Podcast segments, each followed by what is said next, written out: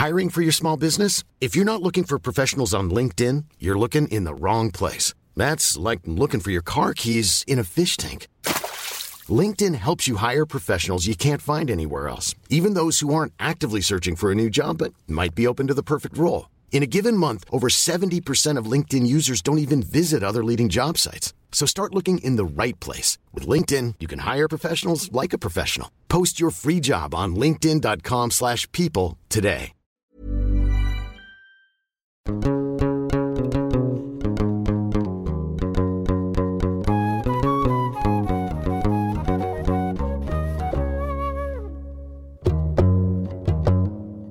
Salam et bonjour à tous.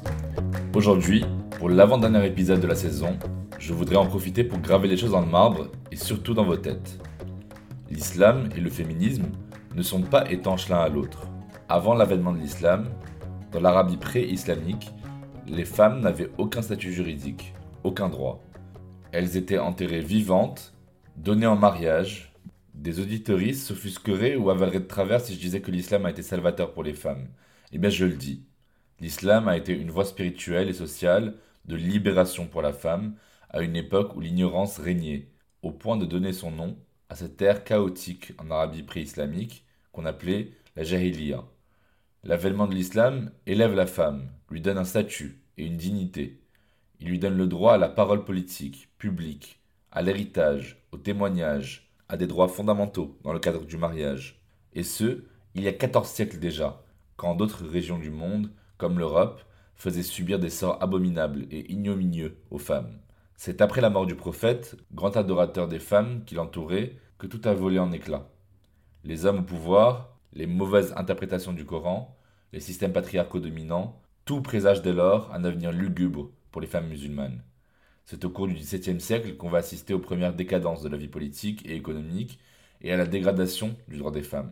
Du coup, le but du féminisme musulman, on va le voir, c'est de se réapproprier la mémoire et le patrimoine, ou devrais-je dire le matrimoine, de ces femmes qui ont construit et produit de nouvelles interprétations, qui n'ont pas à être bien moins légitimes que les interprétations dominantes ou celles qui n'arrangent que trop les despotes pseudo-érudits dans les pays dits musulmans. Pour nous éclairer sur ce sujet, qui d'autre que Malika Hamidi? Malika Hamidi est docteur en sociologie de l'école des hautes études en sciences sociales, EHESS.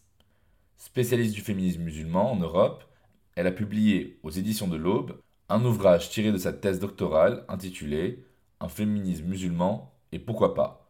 Elle a par ailleurs coécrit Des féminismes islamiques en 2012 et contribué à de nombreux ouvrages collectifs comme celui sur les afroféminismes et féminismes qu'elle coordonne avec Fabienne Brion, Françoise Vergès, que j'ai déjà reçue dans Jeans, et Christine Delphi. Elle co-dirige le projet européen European Values for Primary School. Malika Hamidi nous éclaire sur l'impact de la religion islamique sur la vie des musulmanes à travers des portraits de femmes féministes avant l'heure, des femmes à la fois religieuses, indépendantes, revendicatrices et à contre-courant de l'image de la croyante exclue du débat public. J'ai donc hâte de vous faire part de sa sagesse. Très cher docteur Malika Hamidi, bonjour et merci d'avoir accepté l'invitation sur Jeans. Merci beaucoup, Jamel. Merci pour l'interview. Alors, je vais commencer directement par une question que tu t'es toi-même posée. Un féminisme musulman et pourquoi pas? Alors, donc, ce qu'il faut, ce qu'il faut savoir, c'est que c'est au cours des années 2000 euh, qu'on a commencé à assister à l'apparition de ce que j'appelle en, sociologie et de ce que je nommais dans, ma thèse doctorale. Donc, je rappelle que l'ouvrage Un féminisme musulman est tiré de, euh, la première partie de ma thèse euh, doctorale soutenue en, en 2015. Et donc, euh, j'explique un petit peu qu'on assiste aujourd'hui à euh, un nouveau sujet féminin musulman qui aspire justement à un processus de libération, un processus d'émancipation dans le langage de la religion et dans une perspective euh, féministe. Et donc, ce qu'on constate, c'est que l'apparition de ce, de ce, sujet d'un nouveau genre, j'ai envie de dire, ben, il s'opère dans la douleur, sous tension, étant donné, euh, donc on est dans le contexte sociopolitique, euh, après, le, après 11 septembre, euh, les affaires de foulard, on est vraiment dans le début d'un acharnement médiatique et politique contre l'islam. Et on a la question de la femme musulmane qui est prise en otage dans tous ces débats-là. Et ce que j'ai pu observer dans ma thèse, c'est que c'est à l'aune de, de ces crispations qu'on a vu apparaître de nouvelles formes de militantisme au sein d'organisations féminines qui se sont structurés, qui se sont organisés face aux enjeux qui se dessinaient dans la sphère publique comme dans leur, dans leur, euh, dans leur propre communauté de foi.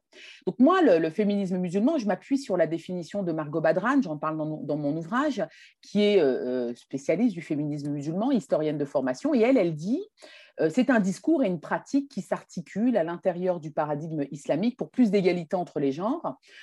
C'est une définition qui semble faire l'unanimité, et donc, il y a deux luttes, à mon sens, qui s'imposent. C'est ce que je rajouterais, c'est que dans le monde musulman, il y a une réinterprétation des textes pour répondre à des questions euh, euh, de leur temps, euh, à avec l'idée qui est d'identifier les versets coraniques historiques et donc sujets à réinterprétation. Donc, Abdelkarim Sourouj, un intellectuel iranien, dit que l'idée, c'est d'extirper les versets essentiels de l'accidentel euh, euh, le combat des féministes musulmanes, c'est surtout s'attelle autour du, corpus religieux qui a principalement été interprété par des hommes, ce qui a renforcé donc une approche euh, patriarcale du statut des, des, femmes, contraire au principe égalitaire entre les genres. Et donc moi, ce que je rajoute à cette définition, c'est qu'en contexte occidental, le féminisme musulman, c'est surtout des mobilisations sociopolitiques articulées autour du féminisme, autour de la philosophie des droits humains,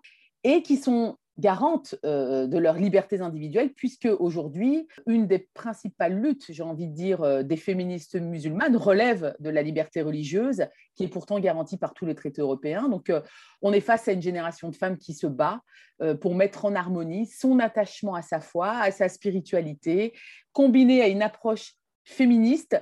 D'ailleurs, est-ce que tu pourrais citer quelques grandes figures du féminisme musulman dans le monde, peu importe les époques? Alors d'abord, euh, je vais m'appuyer sur tout l'héritage féminin dont regorgent euh, euh, les sources scripturaires, hein, donc le Coran et la Sunna, la Sunna, la tradition prophétique, et que je reprends en partie d'ailleurs dans mon ouvrage, la contribution des femmes pendant l'âge d'or de l'islam, et j'aimerais en profiter pour saluer le travail d'Atika Trabelsi, l'ouvrage qui est sorti, Qu'est-ce que l'islam Qu'est-ce que serait l'islam sans les femmes musulmanes oubliées Et donc, je vais commencer déjà par prendre évidemment pour moi une figure mythique qui est la reine de Saba, Belkis, pour affirmer que le Coran, d'abord, ne, ne, mentionne que très peu de dirigeantes politiques. Pourtant, Belkis en fait partie.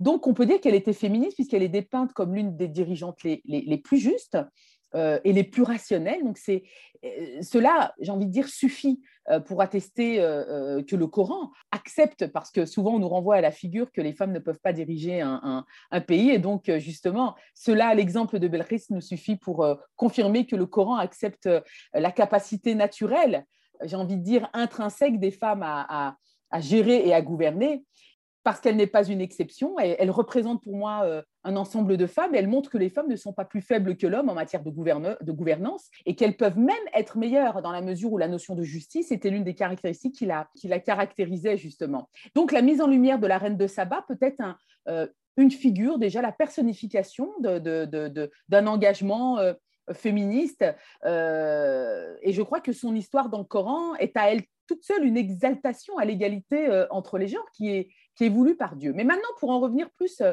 à l'espace euh, peut-être francophone, ce n'est que ces 15 dernières années vraiment qu'on assiste à une multiplication, à une prolifération, j'ai envie de dire, de, production intellectuelle au féminin euh, par les femmes, pour les femmes musulmanes. Donc, évidemment, en langue française, on, ne peut pas ne pas citer Asma Rabet, Fatima Mernissi, a l'ouvrage de Zara, coordonné par Zara Ali, qui sont pionnières de toute une littérature qui, pour la première fois, va se, va se croiser, va se, se, situer à la croisée des études féministes, des études de genre et des sciences islamiques. Et donc, je crois que grâce à l'écrit de toutes ces intellectuelles-là, euh, du début euh, du XXIe siècle, on est face à une rhétorique féministe islamique de femmes qui sont engagées dans, un vrai travail herméneutique qui va réconcilier finalement toute une, génération de femmes. Mais j'aimerais m'arrêter euh, sur la figure, pour moi, qui est la figure de proue du féminisme musulman, qui est Emina Wadoud. Pourquoi? Parce que dans les, années 80, alors que la deuxième vague féministe atteignait son apogée, le genre s'imposait comme un outil d'analyse des inégalités entre les hommes et les femmes au sein de la communauté scientifique aux États-Unis. Et c'est précisément à ce moment-là qu'Emina Wadoud, elle va débuter ses recherches euh, dans un domaine encore peu étudié, à savoir justement la question de l'égalité entre les genres en islam. Et donc là, on est en plein dans la théorisation du féminisme musulman, d'une intellectuelle de son temps. Et donc, euh, Amina Wadoud, elle, dans son ouvrage, ce qu'on voit, c'est qu'elle revendique une égalité entre les genres, dans la famille comme dans la société. Elle dénonce le patriarcat qui est, selon elle, euh, contraire à l'islam. Mais surtout, elle va chercher, elle va être une des premières à chercher à produire un commentaire du Coran fondé sur une sensibilité féminine à l'aide d'une approche herméneutique qui va avec, euh, à l'aide des outils de l'exégèse moderne, elle va combiner l'outil analytique genre. Elle va explorer le rapport homme-femme dans les sources scripturaires, et puis elle va démontrer et affirmer que le Coran est porteur d'un principe d'égalité entre l'homme et la femme.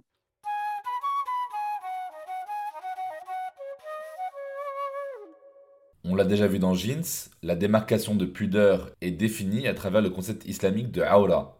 La aura, ce sont toutes les parties intimes du corps à dissimuler au regard de l'autre. Étonnamment, L'étymologie du mot aura en arabe désigne aussi la cécité. Il est donc à la fois l'œil crevé et l'organe sexuel. Malheureusement, le patriarcat dans les pays du Maghreb a déterminé le corps de la femme tout entier comme une aura. Ça devient la raison principale pour laquelle ce corps doit être voilé, transformant donc la femme en un écran invisible à nos yeux. Et donc du coup, plus rien de féminin ne pourra venir perturber ni pénétrer le champ visuel masculin. Une des questions que je me suis toujours posée en essayant de me mettre dans la peau d'une femme qui se dit féministe et qui porte le foulard, c'est donc pourquoi je dois cacher quelque chose de moi? Pourquoi c'est moi en tant que femme qui dois cacher quelque chose alors que ce sont les regards concupiscents masculins qui viennent pourfendre ma pudeur à moi?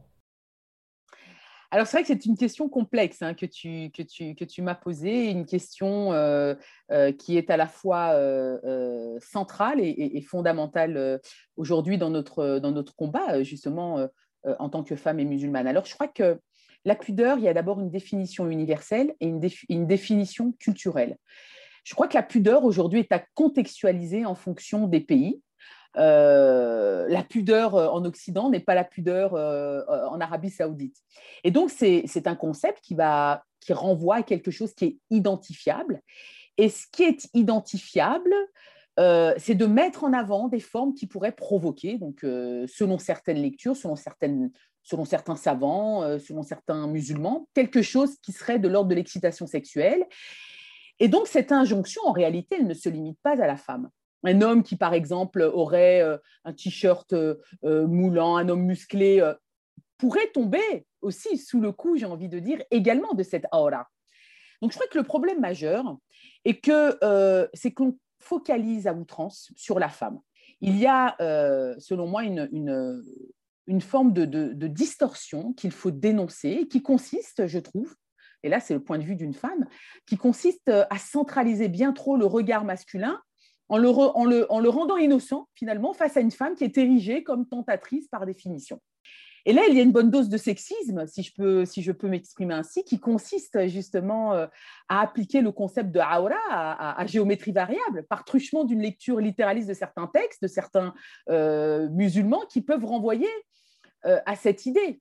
Évidemment, les textes n'ont pas été révélés dans un contexte neutre justement les femmes et les hommes portaient des vêtements qui n'étaient pas moulants, qui ne mettaient pas en avant les formes. Or, aujourd'hui, avec la visibilité, je crois, et l'implication euh, des femmes dans la société civile, dans, dans, dans, dans, les, les, associations culturelles, culturelles, euh, dans le monde du travail, bah, j'ai l'impression que cette visibilité dérange et qu'on a tendance à vouloir tout analyser sous cet angle-là, sous l'angle de la pudeur, de la aura. Donc il y a une forme euh, de sexisme qui effectivement a un peu trop centralisé, encore une fois, le regard masculin en culpabilisant la femme. Mais cela ne veut pas dire que ces textes ne s'adressent qu'à la femme. Et l'injonction, encore une fois, de la pudeur est une injonction qui existe dans nombre de voies spirituelles, dans toutes les traditions monothéistes. Elle est présente.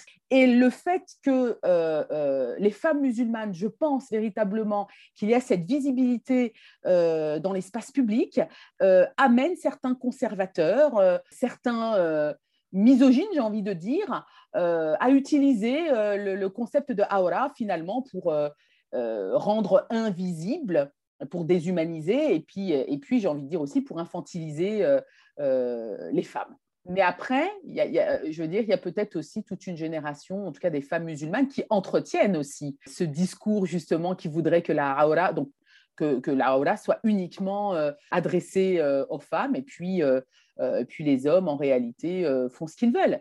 Donc, et c'est ça aussi le combat féministe, hein, c'est de questionner toutes ces contradictions culturelles que certaines femmes sont en train de continuer d'entretenir finalement.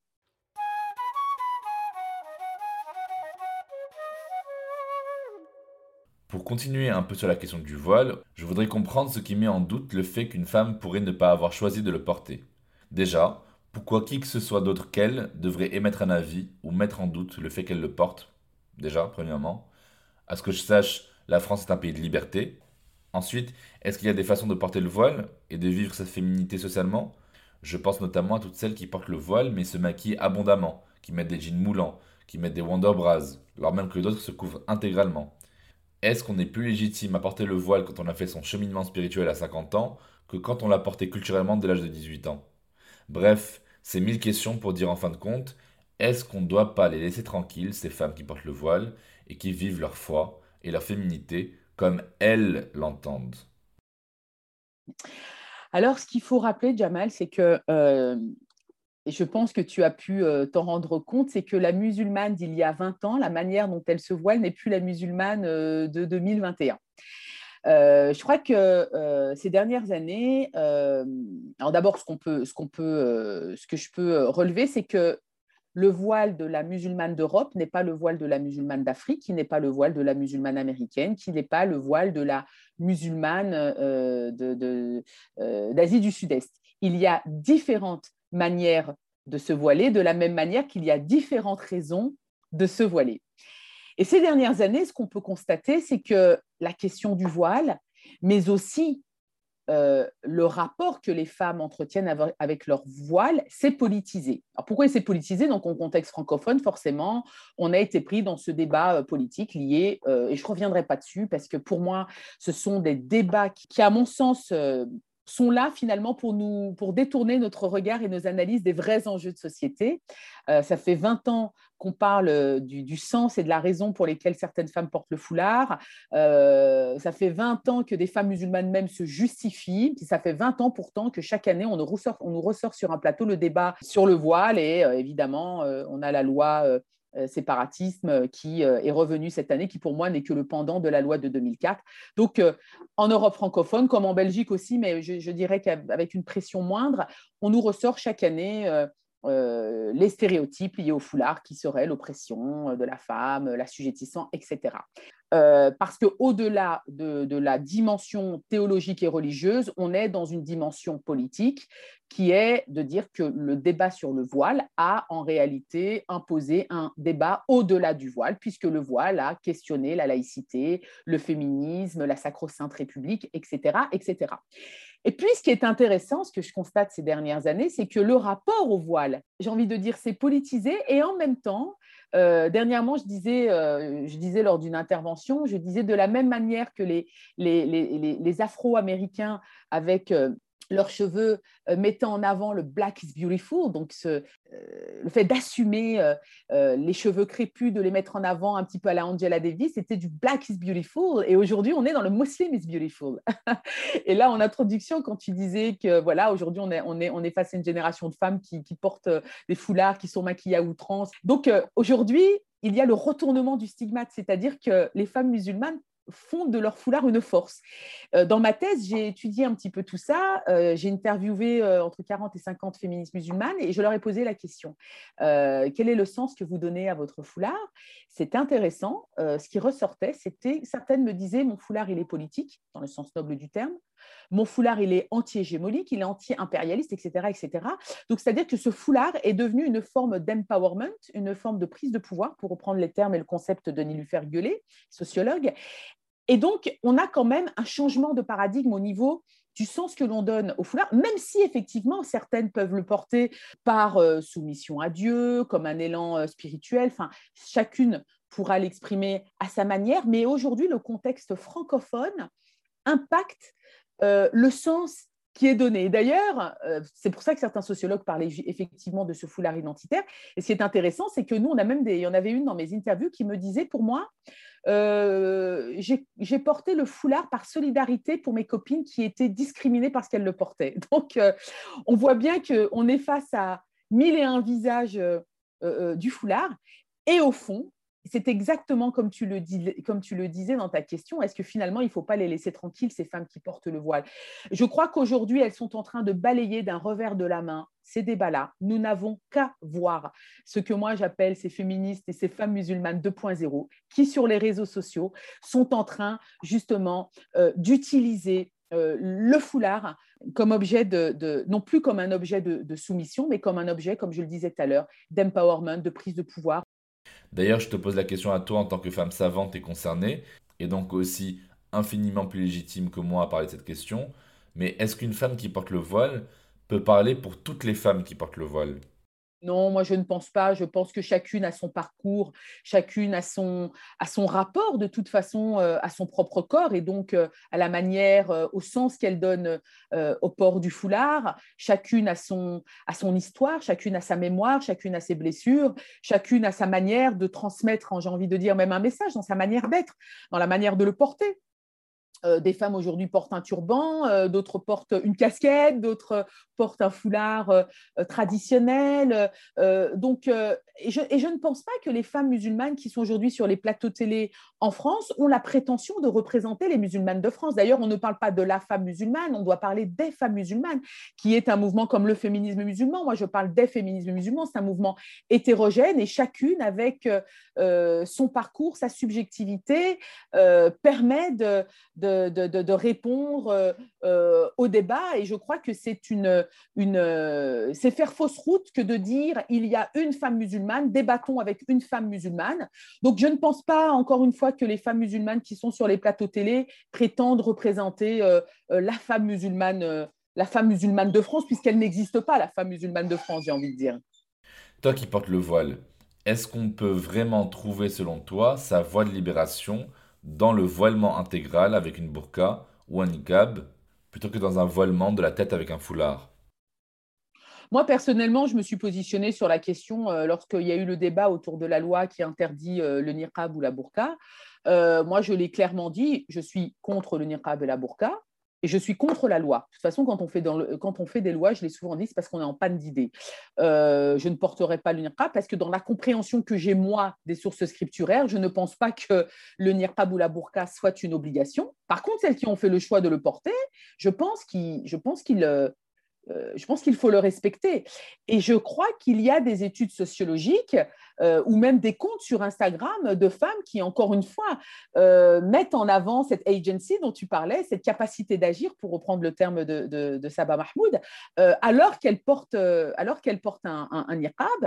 Et nous n'avons pas, en tout cas personnellement, je n'ai pas à, le, à, le, remettre en question. Mais par contre, je n'accepterai pas qu'une femme qui porte le niqab ou la burqa euh, euh, vienne me l'imposer ou, euh, ou essaye de me convaincre que le, que, niqab ou la burqa est une obligation en islam.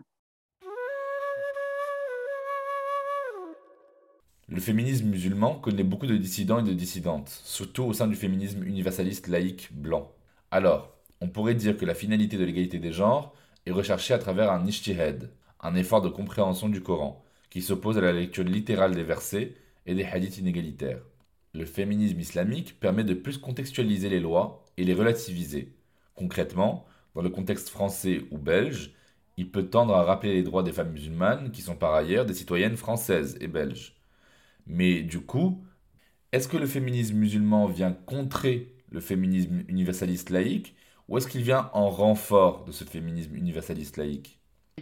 Oui, évidemment, Jamal. Hein. Donc, moi, j'appartiens à cette génération de femmes. Euh, nous avons commencé à parler du féminisme musulman dans les années 2004 avec euh, mes collègues comme Ismaël Chouder et tant d'autres, où nous étions les premières à faire une irruption soudaine et à questionner une certaine classe intellectuelle, politique et féministe. Hein. Donc, on était dans les premiers débats soutenus, il faut le rappeler, par des figures comme Christine Delphi.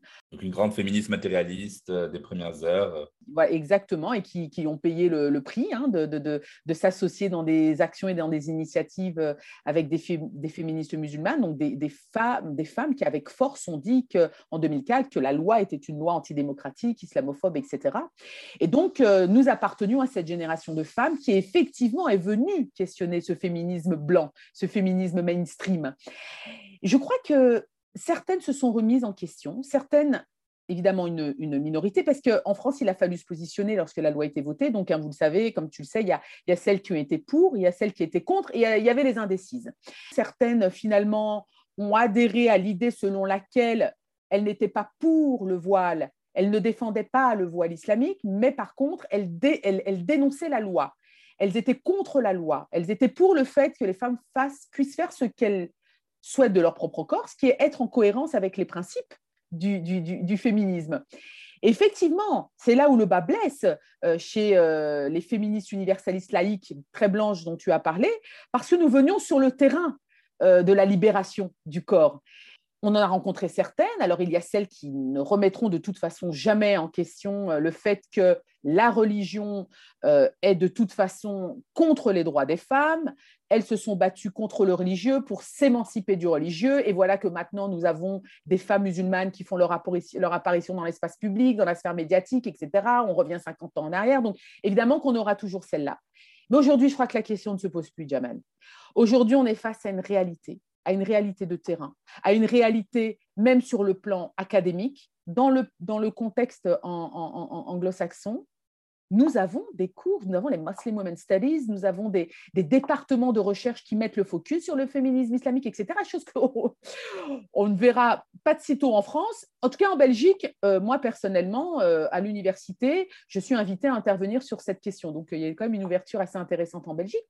Mais la question ne se pose pas. Il est une réalité sociopolitique les mouvements, les mobilisations des femmes sur le terrain n'ont plus rien à prouver. D'ailleurs, les féministes musulmanes, je le rappelle souvent, elles n'ont plus rien à prouver. D'ailleurs, elles ne se définissent même plus comme féministes musulmanes. Donc, c'est une génération de femmes qui aujourd'hui est en train d'inviter le féminisme à sortir d'un certain ethnocentrisme.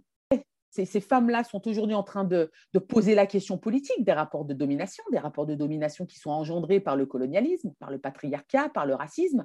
Ces femmes musulmanes sont justement en train d'interpeller ces féministes universalistes euh, en essayant d'ouvrir la voie à une reconnaissance, une reconnaissance des différences entre les femmes. Et, c'est là où euh, justement le, concept d'intersectionnalité est devenu un buzzword, qui est un, concept euh, qui permet de, définir ensemble une approche et des moyens justement de promouvoir cette liberté, cette libération chère à toutes les femmes, d'où qu'elles proviennent.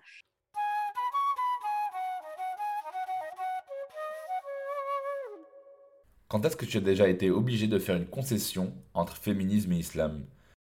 En fait, je ne vis pas ma religiosité et mon appartenance au féminisme comme deux, euh, comme deux comme deux concepts euh, qui seraient séparés. L'un nourrit l'autre et l'autre le nourrit l'un. Le, féminisme nourrit ma foi, ma spiritualité. Ma spiritualité nourrit ma réflexion justement euh, dans le, dans, le, dans le cadre du féminisme. Et tu as raison de poser cette question parce qu'effectivement, lorsque par exemple nous sommes interpellés sur des questions, par exemple, prenons le cas de l'avortement, en tant que féministe, on doit euh, s'engager aux côtés de celles qui se battent pour l'avortement. Et puis, il y a celles qui vont dire, mais attention, tu es musulmane. Et donc, l'islam euh, interdit l'avortement. Donc, je prends cet exemple-là. Je me suis rendu compte que je ne me posais pas la question d'être plus féministe euh, et moins spirituelle ou plus spirituelle et moins féministe. En fait, ces débats-là, m'ont amené à me, questionner et à pousser ma réflexion, à chercher justement dans les textes. Euh, je ne suis pas théologienne, attention, je suis sociologue, mais à, essayer de me pencher modestement sur ce qui pourrait permettre à une femme, euh, par exemple, d'avorter. Je me suis rendu compte qu'en fait, euh, il n'y avait pas à choisir, mais il y avait à se creuser la tête, à chercher, à questionner, à rencontrer des savants, et que parfois on pouvait trouver euh, des réponses à nos questions sans devoir faire un choix entre une identité ou une autre. En fait, la question que je te pose et qui peut tout résumer, c'est est-ce que tu es féministe et musulmane ou féministe parce que musulmane? Je suis musulmane parce que féministe et je suis féministe parce que musulmane. L'un nourrit l'autre et euh, pour moi, euh, le féminisme est porteur des éléments éthiques et moraux relatifs euh, à une lutte pour l'égalité entre les genres, de la même manière que le corpus religieux me permet aussi d'atteindre cette égalité lorsqu'on historicise le texte, lorsqu'on relit le texte, etc., etc.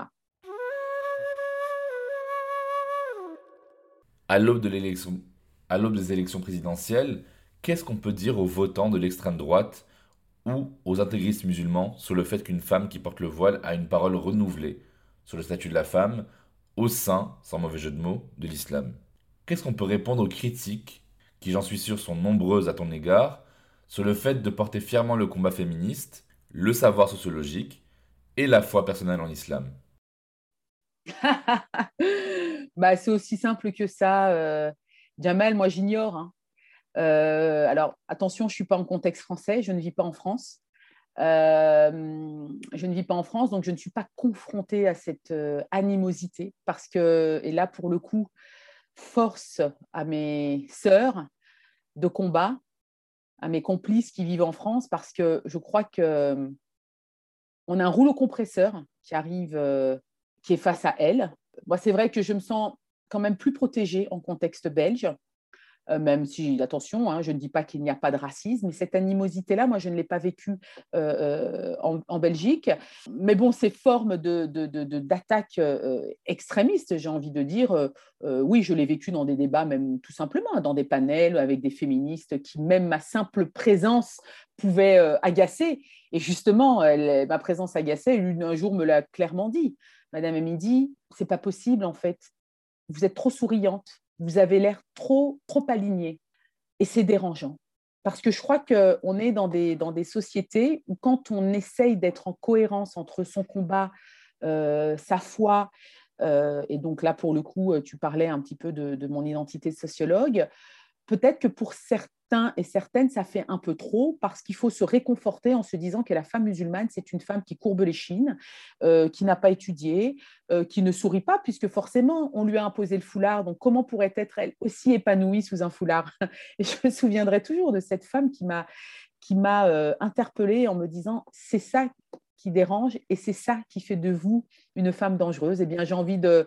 Est-ce que je lui ai répondu? Je lui ai répondu que D'abord, je l'ai remercié d'être venu euh, me voir euh, en partageant euh, ces éléments-là. J'ai répondu que je continuerais mon combat justement en restant toujours dans le débat bienveillant. Donc moi, je ne répondrai jamais à l'animosité par l'animosité. Je serai toujours dans un partage du savoir. Je sais que c'est difficile. Certaines de mes collègues féministes peut-être me trouvent un peu trop patiente. D'ailleurs, certaines me le disent. Mais je crois que, je, crois que c'est à travers le partage de savoir l'éducation dans le sens noble du terme que l'on va finir par se comprendre les unes les autres, parce que c'est surtout vrai entre femmes, entre féministes, d'accepter le débat. Et puis moi, après, à titre personnel, eh bien voilà, j'ai mon équilibre personnel nourri par ma spiritualité qui me permet de continuer.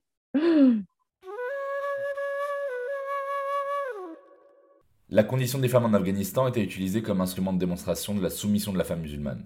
C'est ce qu'on a vu dernièrement malheureusement, mais personne ne crie sur tous les toits les viols à répétition subis par les troupes américaines. Certaines féministes blanches déplorent ces pauvres femmes qui se sont faites berner par une religion tyrannique.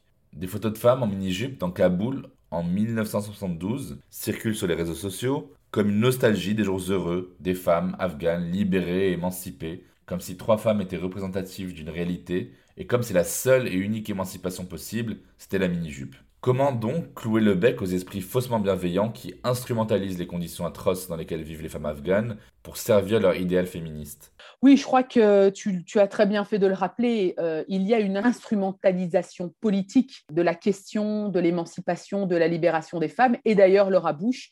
Euh, lorsque euh, les États-Unis ont envahi l'Afghanistan, l'objectif était effectivement de libérer les femmes. L'objectif, c'était l'émancipation des femmes. Donc, une émancipation effectivement à géométrie variable. Donc, il me semble là que en tant que femme musulmane, alors j'ai fait un post dernièrement que j'ai publié justement sur Insta parce que, alors moi j'ai reçu nombre de messages en privé où on me demandait de me positionner sur ce que les talibans faisaient vivre aux femmes afghanes. Alors évidemment que je suis solidaire de mes sœurs afghanes, euh, mais je dénonce le fait que l'on me renvoie toujours à leurs conditions. Je pense que ici, en Europe francophone, euh, avec l'islamophobie qui gangrène l'Europe, on a déjà beaucoup à faire. Et c'est effectivement je trouve malsain que systématiquement, lorsqu'il y a des, hérésies causées par des, hommes qui, à nos yeux, ne représentent absolument pas le message spirituel de l'islam, ces fémino-nationalistes, euh, pour reprendre le concept de, Sarah Faris, euh, viennent donner la leçon ou nous imposent, euh, avec un petit coup de baguette, comme au temps de la colonisation, de nous exprimer. et c'est soit nous, nous, dénonçons, comme je le disais dans le poste, soit nous dénonçons, soit nous sommes complices. C'est une approche paternaliste néocoloniale tout comme en Iran d'ailleurs, hein, sous l'époque du Shah, euh, on est nostalgique de ces Iraniennes qui portaient des mini-jupes, cigarettes, euh, derrière un volant, etc., etc., euh, et qu'on est nostalgique de cette période. Moi, je crois que en tant que femme musulmane, nous avons à dire et dénoncer qu'il n'existe pas un schéma émancipateur pour toutes les femmes. Laissons chaque femme, quel que soit son contexte, définir elle-même son propre schéma d'émancipation. Et je crois qu'un modèle d'émancipation à partir du religieux, il faut le respecter de la même manière qu'il faut respecter celles qui, à partir euh, de paradigmes ou de la philosophie des droits de l'homme, peuvent revendiquer une égalité euh, entre les hommes et les femmes, eh bien, laissons-leur le choix. Mais nous n'avons pas, nous n'avons pas à euh, euh, à nous demander, en tout cas à nous imposer un schéma d'émancipation qui serait porté par les fémonationalistes qui sont elles-mêmes complices euh, de l'hégémonie de certains pays occidentaux. Pour finir, j'ai une question difficile et presque personnelle à te poser. Est-ce que tu aurais le courage d'aller militer et de t'installer dans un pays où la charia est fortement appliquée? Ce que certains critiquent chez les militantes et les nouvelles féministes islamiques, ce n'est pas tant que ça émerge de plus en plus, mais qu'elle ferait partie d'élites intellectuelles et instruites qui pensent l'islam depuis leur tour d'ivoire et que leurs principes libérateurs de la femme ne peuvent pas sensiblement s'appliquer aux femmes qui n'ont pas d'autre choix que de vivre ça au Moyen-Orient et en Afrique du Nord. je ne crois pas que les militants et les militantes ont pour but d'être des martyrs, si. Alors, c'est vrai qu'il y, a deux choses. Hein. Euh, souvent, on a, euh, on a accusé les féministes musulmanes intellectuelles d'être dans un discours très élitiste. Hein. Effectivement. Euh, et d'ailleurs, c'est pour ça que je me permets de remercier ma maison d'édition, les éditions de l'Aube, euh, qui m'ont proposé de publier une partie de ma thèse et qui m'ont demandé de vulgariser euh, le mouvement. Et, été ravie finalement de répondre à cette demande, alors que j'aurais peut-être pu déposer ma thèse doctorale dans, des presses universitaires. Et à ce moment-là, ma, thèse aurait circulé dans les sphères académiques. Parce que je me suis dit, voilà, là, il faut que cet ouvrage soit un outil euh, soit euh, une feuille de route, effectivement, pour expliquer au terrain ce qu'est le féminisme musulman. Et aujourd'hui, d'ailleurs, je suis ravie, donc je remercie encore une fois les, éditions de l'Aube d'avoir réédité l'ouvrage. Et aujourd'hui, j'ai même envie de dire, je préfère prendre de mon temps à le présenter dans des maisons de quartier que dans les sphères universitaires. Pourquoi? Parce que plus que jamais, il faut aujourd'hui lier et faire fusionner la théorie avec la pratique. C'est bien beau de théoriser un mouvement de pensée, mais comment est-ce qu'on fait pour, pour penser euh, l'entrecroisement, j'ai envie de dire, entre le terrain, entre la pensée et la pratique? Je me souviens que j'étais intervenue dans une maison de femmes avec euh, des mamans, hein, de la génération de ma maman, et il a fallu, euh, il y en avait qui étaient en train de tricoter, donc ça, ça a été un sacré challenge de parler à des femmes qui ne maîtrisent pas le français de féminisme musulman. mais C'était une stratégie qui était d'utiliser les femmes qui ont contribué à l'âge d'or de l'islam, etc., etc. Donc ça, c'est une chose. La deuxième chose, c'est qu'effectivement, dans le monde musulman, il y a des débats, il y a des challenges. Il faut savoir que les musulmanes d'Europe, en tout cas moi, j'ai pu faire partie de celles qui sont parties. Donc euh, l'Égypte, euh, en pleine révolution, des femmes qui étaient confrontées à des euh, pratiques culturelles. Donc on a débattu avec, avec des savants. Euh, dans le cadre du, à l'époque, j'étais aussi membre du GRFI, le groupe de réflexion internationale sur les femmes en islam, avec Asmalam Rabet, où nous intervenions au Maroc, aller parler de la lutte contre l'excision en Afrique subsaharienne ou la question de l'alphabétisation. C'est ça le féminisme musulman, c'est ça passe d'abord par l'éducation et l'alphabétisation.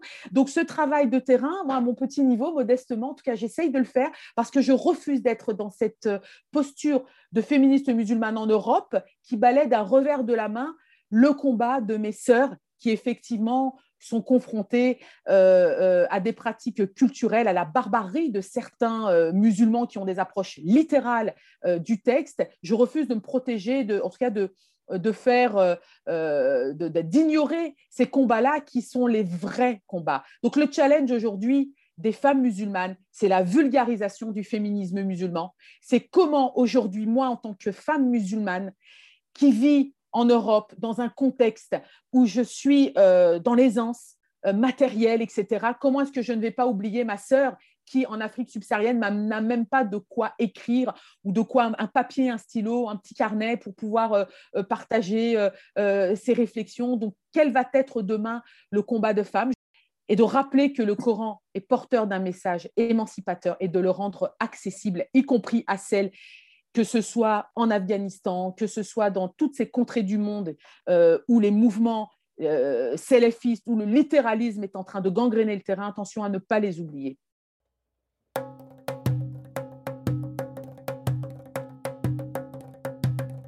Alors on va conclure, mais avant, dans chaque épisode de Jeans, on déconstruit ensemble un mythe ou un mytho qu'on m'a dit ou que j'ai souvent entendu.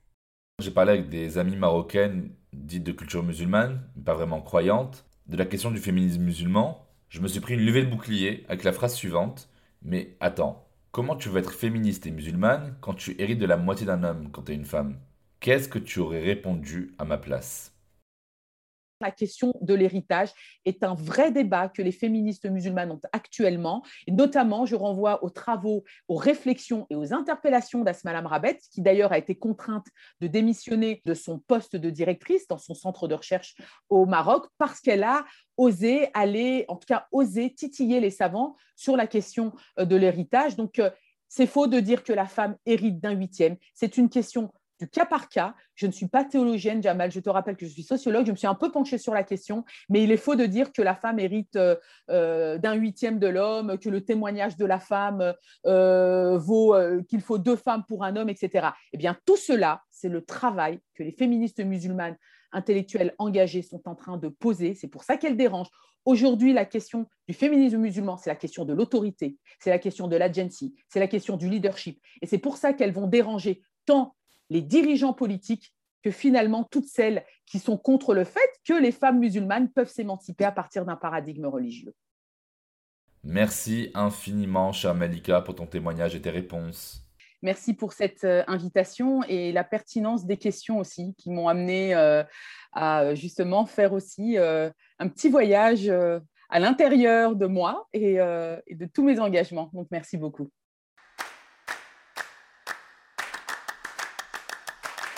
On récapitule quelques points essentiels à retenir. Alors, 1.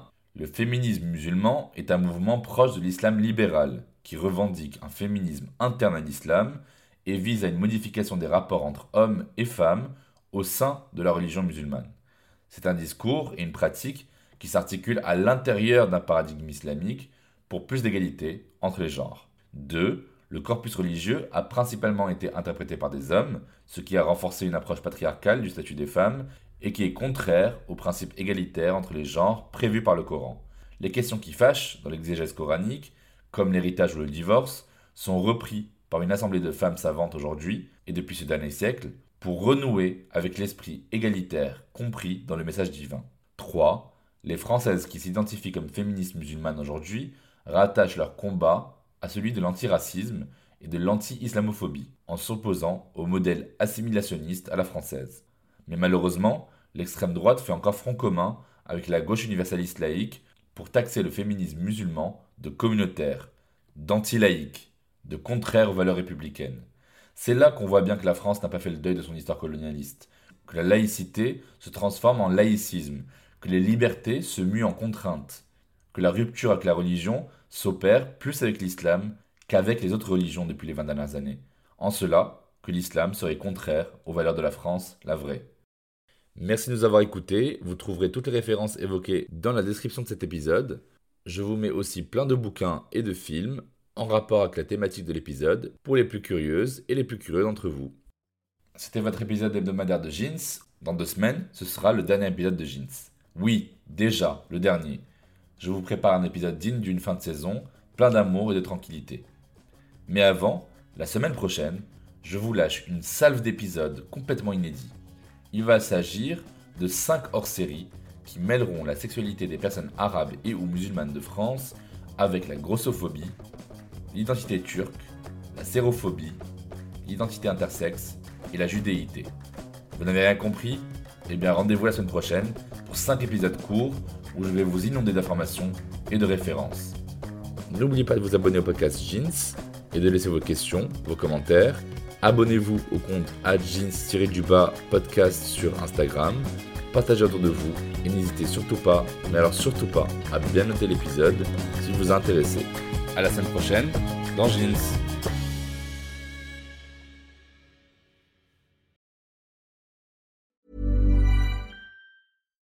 Here's a cool fact. A crocodile can't stick out its tongue. Another cool fact you can get short term health insurance for a month or just under a year in some states. United Healthcare short term insurance plans are designed for people who are between jobs, coming off their parents' plan, or turning a side hustle into a full time gig.